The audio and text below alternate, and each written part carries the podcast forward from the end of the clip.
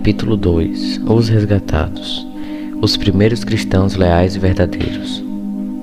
Jesus revelou aos discípulos a experiência de seu povo do momento em que seria levado ao céu até a ocasião de seu retorno em poder e glória.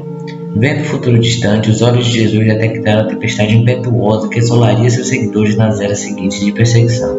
Os seguidores de Cristo deveriam trilhar o mesmo caminho de condenação e sofrimento que o Mestre percorreu.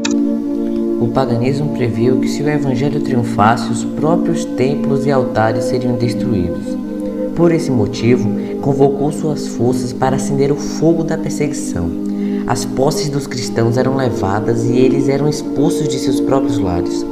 Muitas pessoas, nobres, escravos, ricos, pobres, instruídos e ignorantes, foram mortas sem misericórdia. A perseguição começou com Nero e continuou por séculos. Os cristãos eram acusados falsamente de serem a causa de fomes, epidemias e terremotos.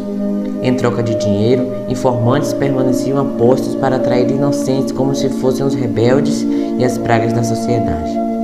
Muitos cristãos foram jogados às bestas selvagens ou queimados vivos em anfiteatros. Alguns foram crucificados, outros foram cobertos de com pele de animais selvagens e lançados à arena para serem despedaçados por cães. Em festas públicas, vastas multidões se reuniam para se divertir com a visão da agonia da morte dos cristãos e saudá-la com muito riso e aplauso. Os seguidores de Cristo foram forçados a se esconder em locais isolados, debaixo das colinas, fora da cidade de Roma, longos corredores foram escavados através da terra e das pedras por quilômetros além dos muros da cidade.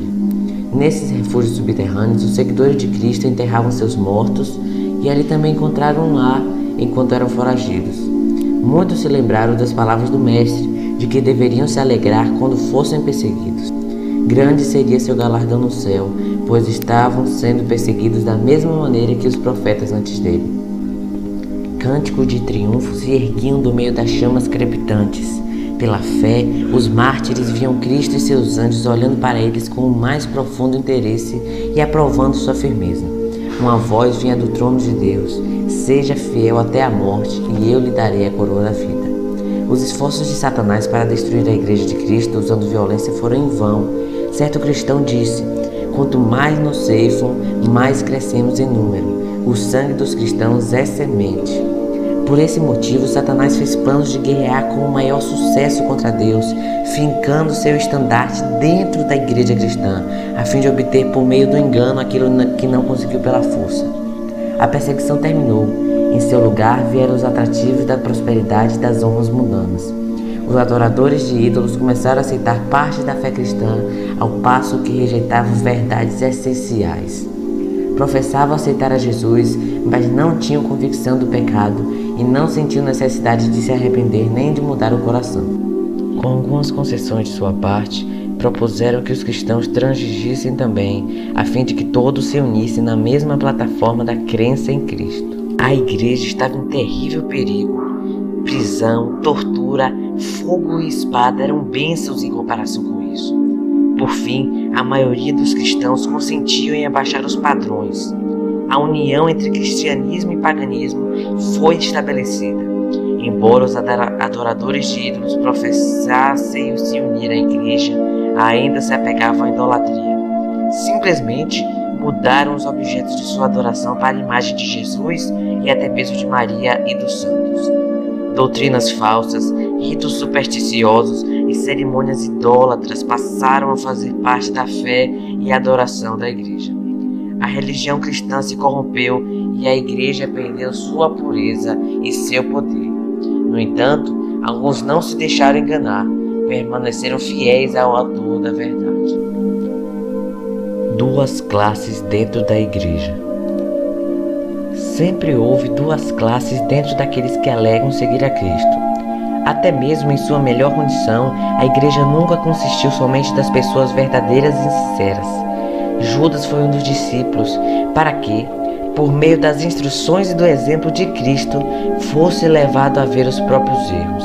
Mas ao condescender com o pecado, convidou as tentações de Satanás.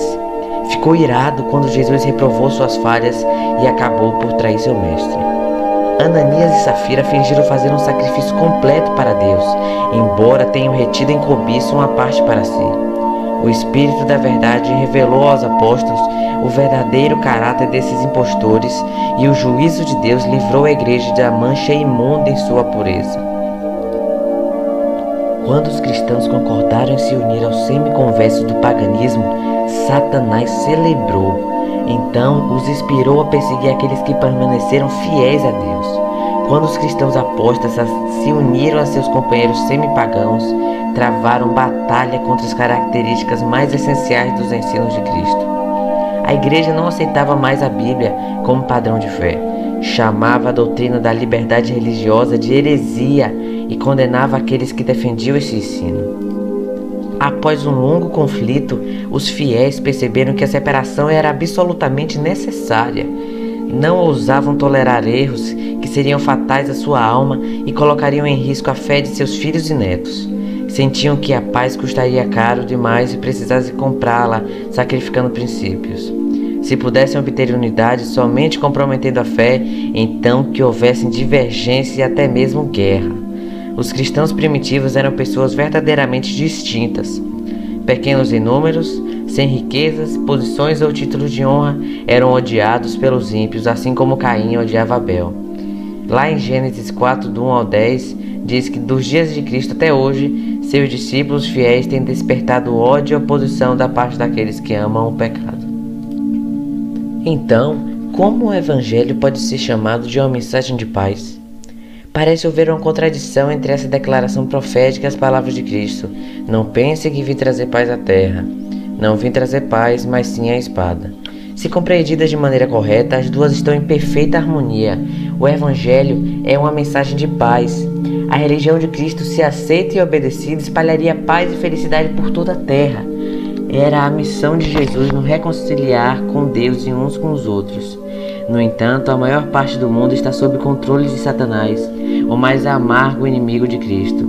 O Evangelho apresenta princípios de vida completamente opostos aos hábitos e desejos das pessoas, e elas se levantam contra essa mensagem.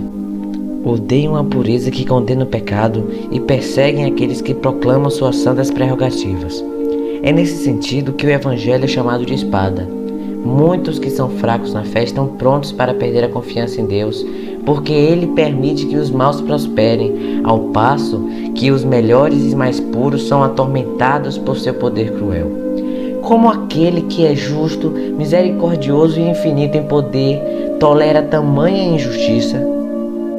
Deus nos deixou evidência suficiente de seu amor. Não devemos duvidar de sua bondade por sermos incapazes de entender suas obras. O Salvador disse: Lembre-se das palavras que eu lhes disse. Nenhum escravo é maior do que seu senhor. Se me perseguiram, também perseguirão vocês. Aqueles que são chamados a suportar tortura e martírio estão apenas seguindo os passos do amado Filho de Deus. Os justos são colocados na fornalha da aflição para que sejam purificados. Seu exemplo convença os outros da realidade da fé e da piedade, e sua vida coerente condene os ímpios e incrédulos. Deus permite que os maus prosperem e revelem o ódio que sente pelo Senhor, para que todos possam reconhecer sua justiça e misericórdia quando ele os destruir por completo. Deus punirá cada ato de crueldade contra seus fiéis, como se tivesse sido praticado contra o próprio Cristo. Paulo declara: Todos os que desejam viver piedosamente em Cristo Jesus serão perseguidos. 2 Timóteo 3,12 então, por que a perseguição parece estar adormecida? O único motivo é que a igreja se conformou ao padrão do mundo e por isso não desperta oposição. A religião em nossos dias não é a fé pura e santa de Cristo e de seus apóstolos. Como as pessoas são indiferentes das verdades da palavra de Deus. Como há tão pouca espiritualidade vital dentro da igreja, o cristianismo é popular em meio ao mundo é só haver um reavivamento da fé da igreja primitiva que os fogos da perseguição serão acesos novamente.